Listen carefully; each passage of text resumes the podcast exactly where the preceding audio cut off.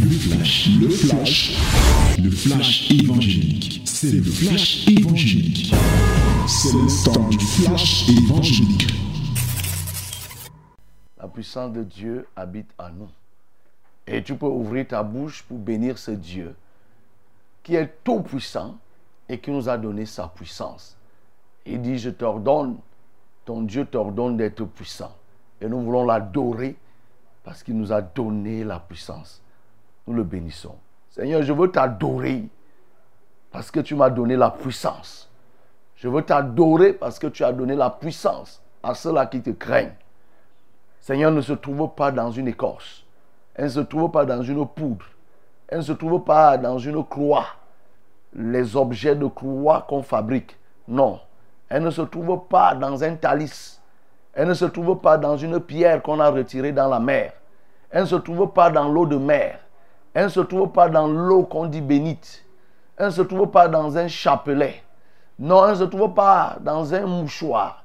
Ta puissance ne se trouve nulle part qu'en toi. Elle se trouve dans ta parole. Nous t'adorons, Seigneur, parce que tu nous l'as donné. Tu nous as donné cette puissance et tu nous as rendus puissants. Puissants pour dissiper les ténèbres. Puissants pour dissiper nos ennemis. Pour faire fondre nos ennemis comme la cire fond au feu. Seigneur, merci. Merci pour nous avoir fait comprendre ces choses. Que la magie blanche, la magie rouge, celle qui vient de l'Inde, Seigneur, n'est pas de toi et qu'on n'a pas besoin de voyager pour aller chercher la puissance. Nous avons juste besoin de te connaître et nous recevons gratuitement ta puissance. Parce que tu nous as donné cette puissance, tu nous as dit guérissez les malades, purifiez les lépreux, ressuscitez les morts, chassez les démons. Vous avez reçu gratuitement et donné gratuitement. Oui, Seigneur, tu nous as donné cette puissance et que ton nom soit glorifié. Alléluia à toi. Amen.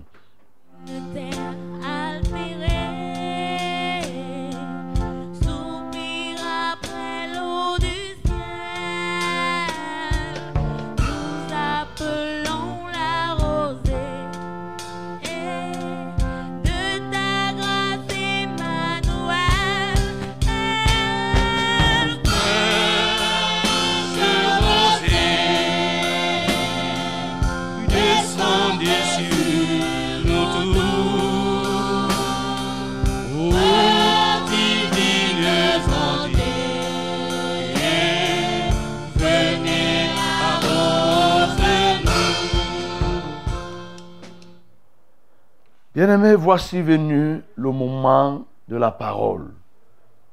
La minute de la vérité où nous voulons partager les méandres de la parole de Dieu, plonger nos regards dans la loi parfaite, la loi de la liberté, nous en inspirer pour être des vainqueurs. My beloved, this moment is the moment to share the word of Lord.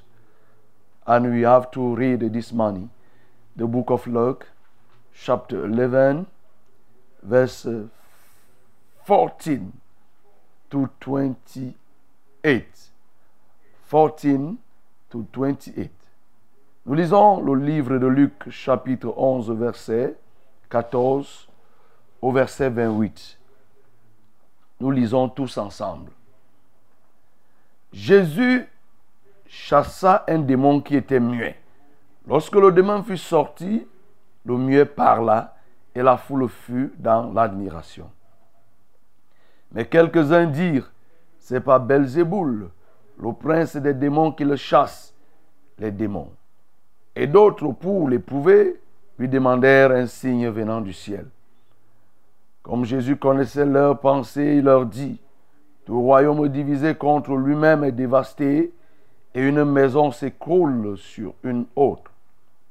Si donc Satan est divisé contre lui-même, comment son royaume subsistera-t-il puisque vous dites que je chasse les démons par Belzéboul?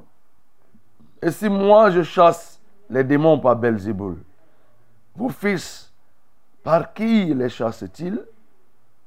C'est pourquoi ils seront eux-mêmes vos juges. Mais si c'est par le droit de Dieu que je chasse les démons, le royaume de Dieu est donc venu vers vous. Lorsqu'un homme fort et bien armé garde sa maison, ce qui le possède est en sûreté. Mais si un plus fort que lui survient et le dompte, il lui enlève toutes les armes dans lesquelles il se confiait et les distribue. Il distribue ses dépouilles.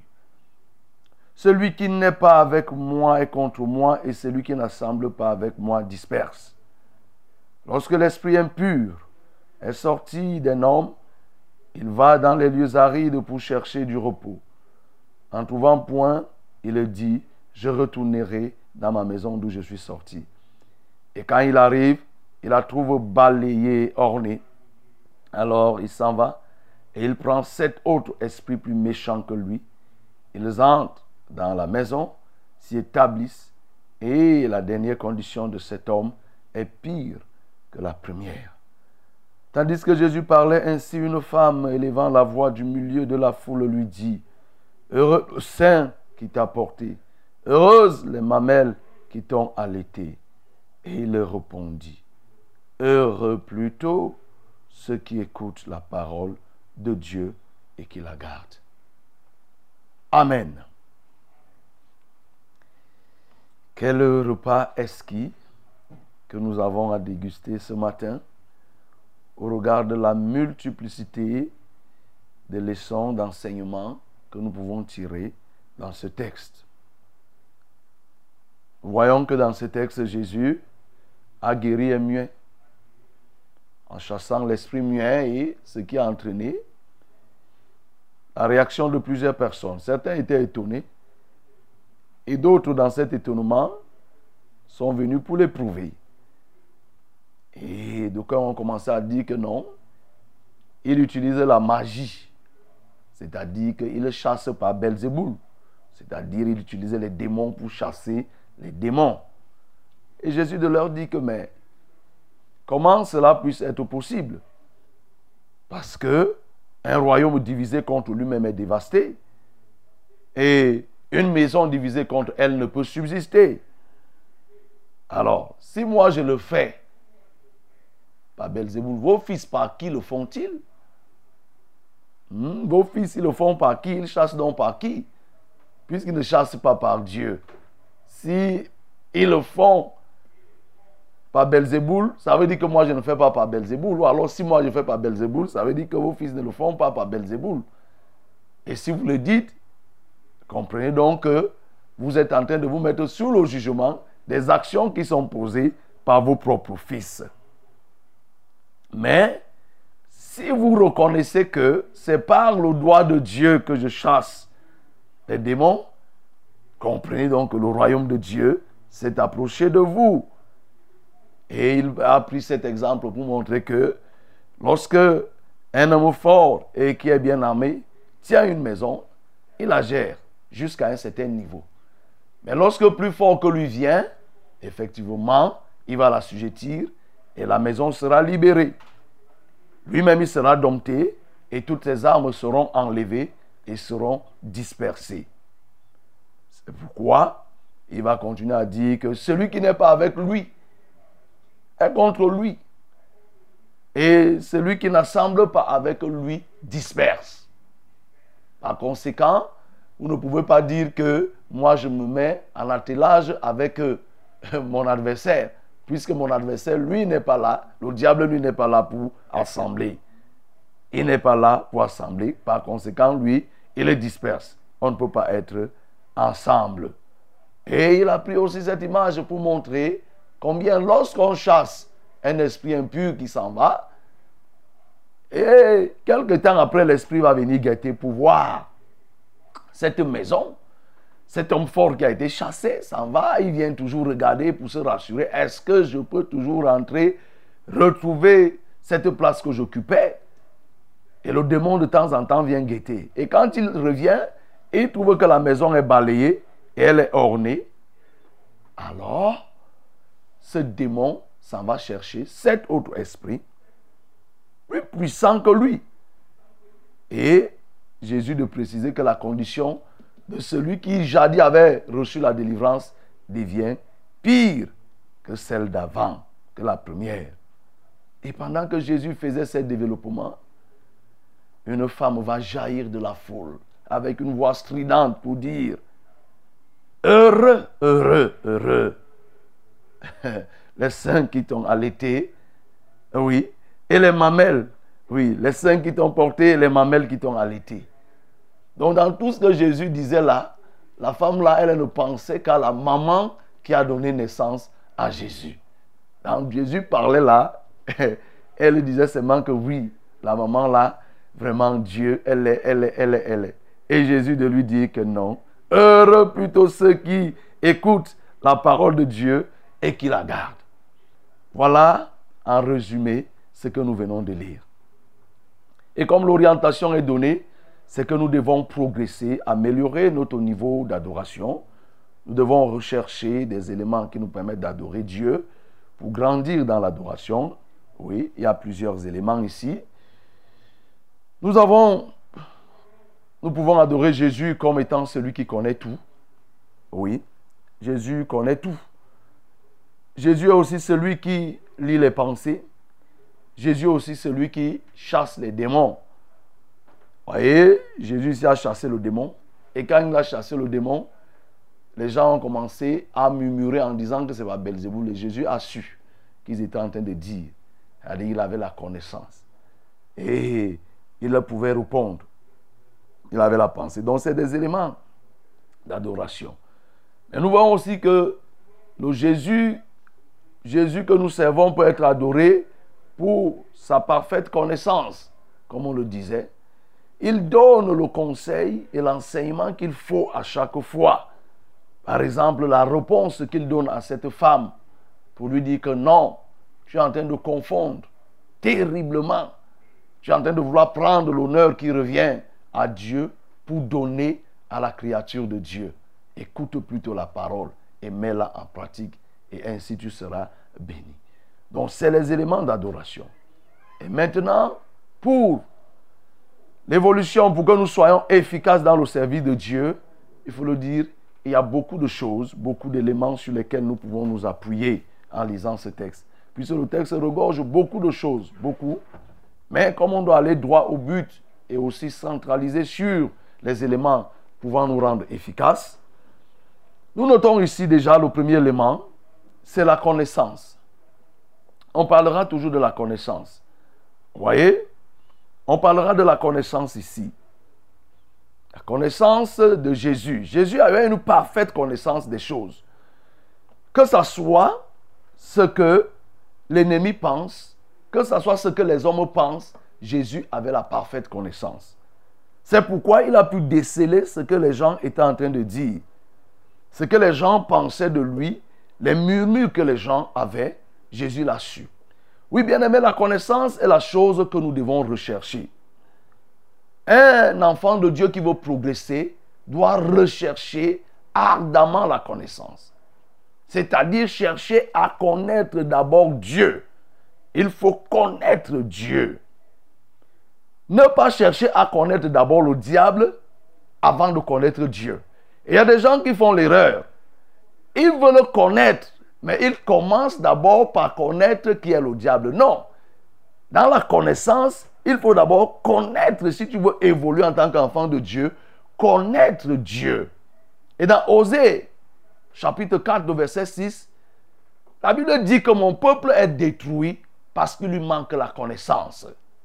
Et le verset continue en disant que puisque tu as rejeté, puisque tu rejettes la connaissance, je te rejeterai aussi. Je te dépouillerai de mon sacerdoce. Puisque tu as oublié la connaissance, j'oublierai aussi tes enfants. Donc la connaissance est indispensable en tant qu'enfant de Dieu pour progresser. Nous ne pouvons pas progresser si nous, ne cherchons pas la connaissance de Dieu. Nous devons chercher à connaître Dieu. Et connaître Dieu, c'est rentrer dans sa parole, la comprendre, l'étudier, la garder. C'est très important. Et parce que nous aurons connu Dieu, alors Dieu nous permettra de comprendre, de connaître aussi les œuvres de l'ennemi. Parce que en tant qu'enfant de Dieu ou serviteur de Dieu, il est important de connaître comment le diable agit. Il est important de connaître les stratégies de l'ennemi, les jongleries de l'ennemi. Et c'est parce que Jésus connaissait qu'il a donc pu chasser ce démon muet. Il le connaissait. Et quand tu connais comment les gens réagissent, alors même quand tu vas être éprouvé, tu es au courant et tu as les éléments pour pouvoir réagir. Attends, tu anticipes même sur les réponses des gens. Et Jésus connaissait donc, il connaissait la réaction de ces gens. Il a pu démontrer et il a pu le prouver. C'est pourquoi, bien aimé, je peux t'exhorter à ce que tu cherches réellement à connaître Dieu et avoir la parfaite connaissance de Dieu. Ce qui va te préserver des pièges de l'ennemi. Plus tu connais Dieu, mieux Dieu te permettra de connaître comment l'ennemi agit. Les ruses de l'ennemi, ça t'empêche de tomber dans la provocation. Parce que ici, Jésus vient de faire un miracle, mais on l'entraîne sur le chemin de la provocation. Et si tu ne fais pas attention, tu vas passer d'une étape où tu as glorifié Dieu par une action bonne et tu te retrouves dans des querelles. Jésus, connaissant l'action de ces gens, il n'est pas tombé dans le piège de ceux-ci. Parce qu'effectivement, leur objectif, c'était de dénigrer, dévaloriser ce que Jésus venait de faire. Nous devons rechercher, bien aimé, la connaissance. Et parce que nous sommes enfants de Dieu, nous l'avons lu. Nous, en tant qu'enfants de Dieu, il nous est donné de connaître les mystères du royaume. Jésus lui-même dit, à vous, je ne vous parle pas en parabole, parce qu'il vous a été donné de connaître les mystères de Dieu. Oui, parmi les mystères de Dieu, il y a le mystère de Dieu. Le mystère de Dieu, c'est Jésus-Christ lui-même. Le mystère caché de tous les temps et de tous les âges, mais révélé au sein. Et ce mystère, c'est en lui que se trouvent tous les trésors de la science, oui, et de la sagesse. Donc nous devons chercher à connaître Dieu. Et chercher à connaître Dieu, c'est connaître Jésus, c'est-à-dire sa parole. Tu ne peux pas connaître et progresser dans la foi, progresser dans l'œuvre en négligeant la parole. En passant tout le temps à écouter euh, ce que les gens racontent sur Facebook, les prédications et autres, sans que toi-même tu n'aies un temps pour lire, t'approprier, rentrer en profondeur.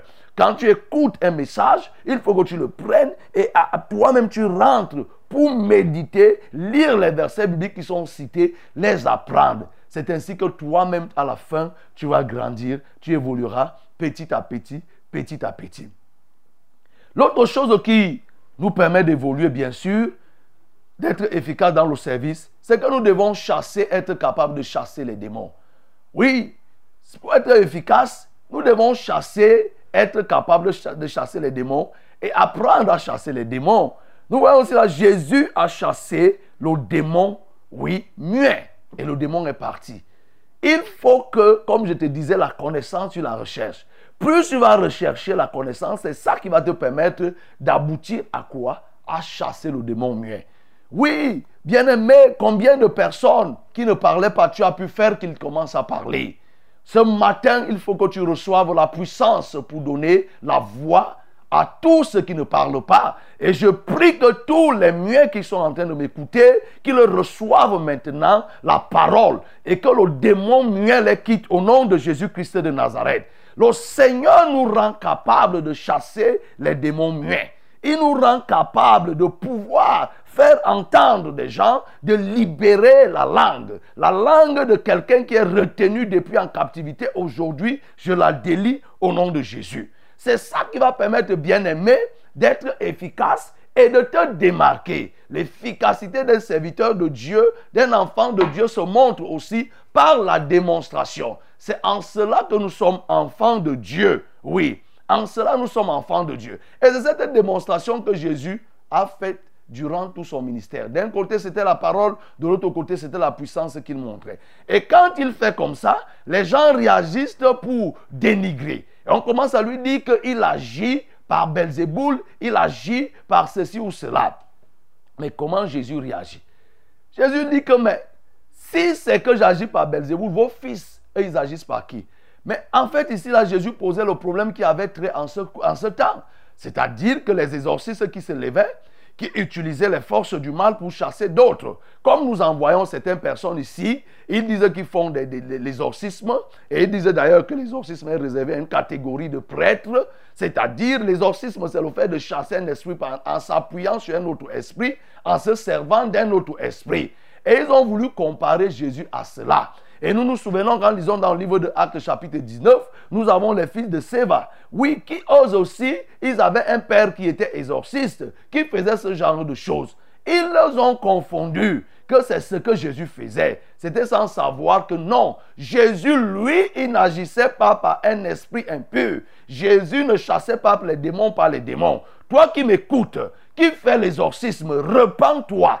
Toi qui pas voir les prêtres exorcistes, repens-toi. Tu comprends à partir de ce texte que on ne chasse pas un esprit en s'appuyant sur un autre esprit, en se servant des esprits, des démons et autres. On s'appuie par quoi? Par le doigt de Dieu.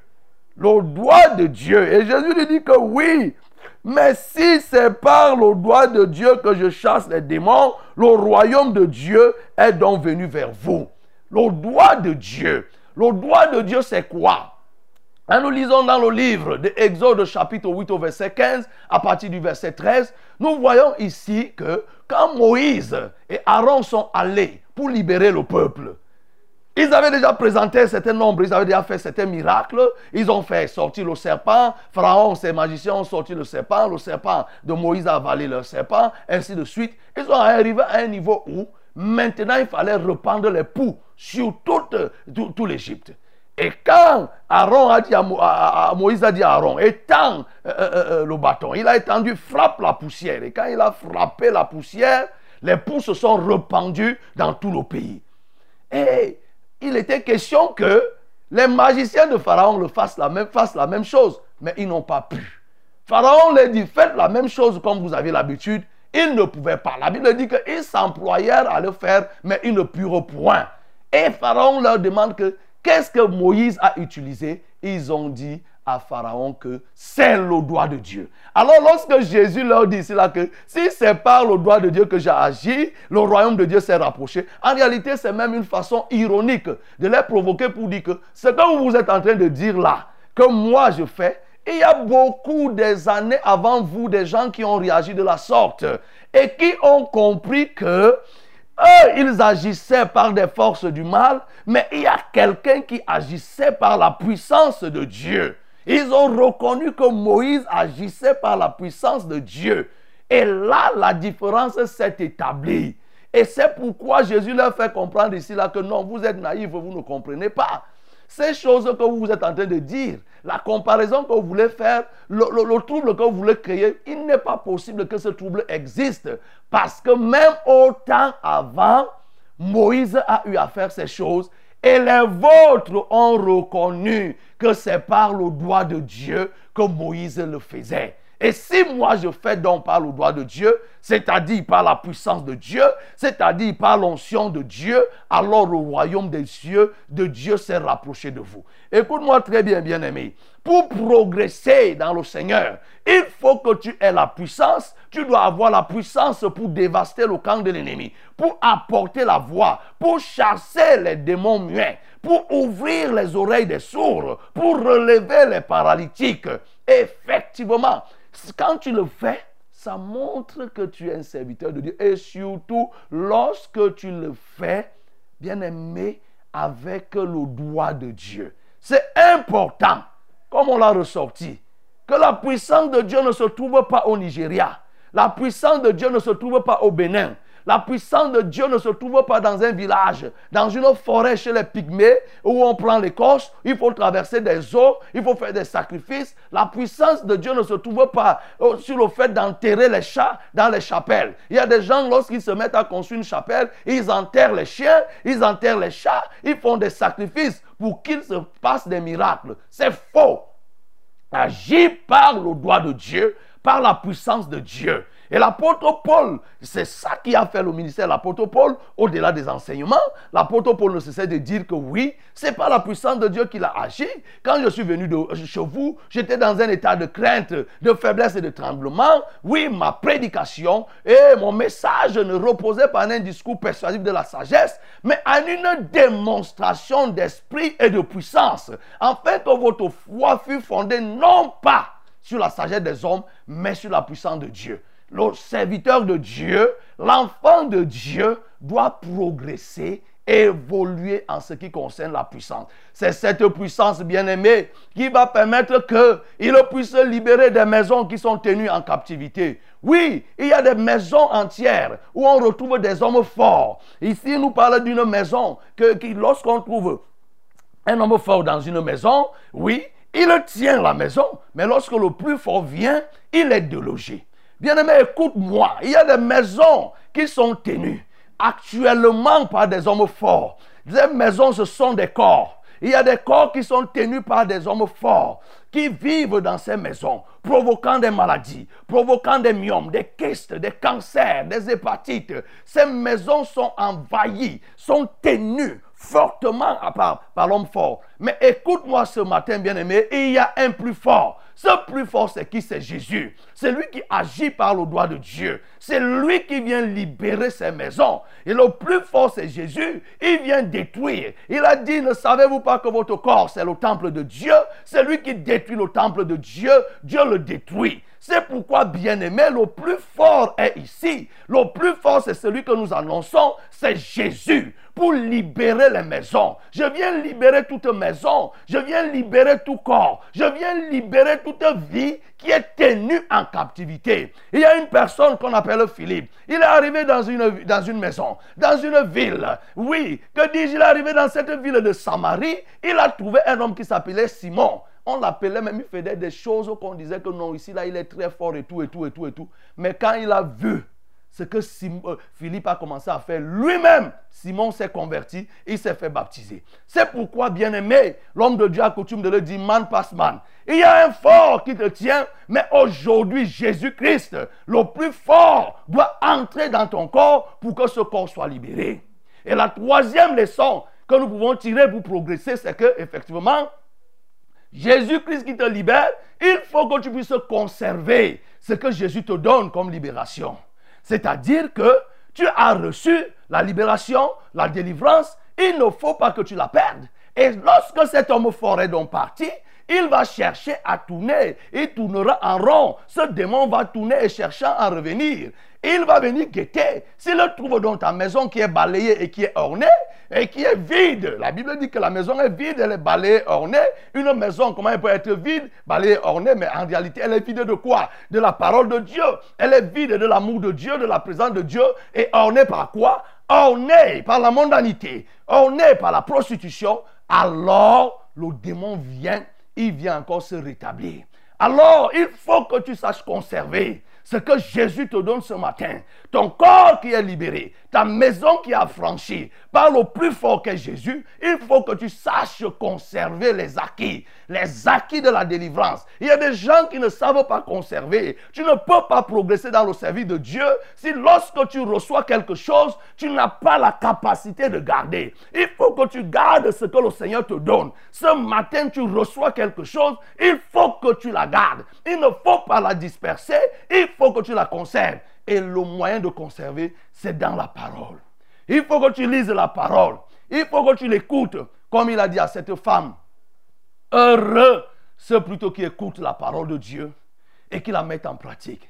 Oui, bien-aimé, pour conserver ce que Jésus te donne, il faut que tu écoutes la parole de Dieu et que tu la mettes en pratique. Il faut que tu recherches là où on prêche la sainte doctrine, là où on marche dans la sainteté, pour que tu conserves. Plusieurs ont été guéris. Quelque temps après, la maladie est revenue. Plusieurs ont été délivrés. Le démon est revenu. Il y a des gens qui ont pour profession rechercher la délivrance. Rechercher la délivrance. Qui vous a dit qu'il y a une profession de chercher, chercher toujours la délivrance? On est délivré une fois et on conserve la délivrance, un point c'est tout. Lorsque le démon est sorti, il dit que c'est quand on le chasse. Il n'est pas prévu que le démon résiste. Il est chassé, il est parti. L'homme fort, il n'est pas prévu qu'il reste parce que le plus fort est venu. Le plus fort, on l'a dit, c'est Jésus. La domination a changé de camp. Le plus fort est maintenant, c'est Jésus. La domination est entre les épaules de Jésus. Et quand il entre, c'est pour te libérer. Il faut donc que tu conserves.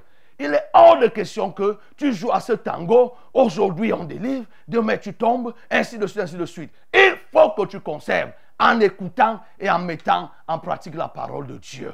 Et la dernière chose qui va te permettre d'évoluer, bien-aimé, la quatrième et la dernière chose, parce qu'on pouvait dire beaucoup, la quatrième, c'est que, bien-aimé, il faut que tu saches faire la différence entre l'auteur et l'acteur. Ici, dans le verset de cette femme, le cri de cette femme, elle est naïve. Elle, elle voyait dans l'action de Jésus uniquement ce que la femme a apporté, l'assistance de cette maman, c'est-à-dire Marie. Et malheureusement, nous étions hier dans une fête improvisée pour célébrer la mondanité, le satanisme en disant que Marie est montée au ciel. C'est ici la réaction de cette femme qui s'est mise à voir que non, Jésus, tu as été allaité par une femme, cette femme Marie. Nous devons donner les honneurs. Il est hors de question, bien-aimé, de déplacer l'honneur de Dieu pour une créature. Marie ne l'a jamais réclamé et Marie n'a jamais reçu cet honneur par les disciples, cet honneur par Jésus. C'est pourquoi il faut que tu connaisses qui est l'auteur et qui est l'acteur.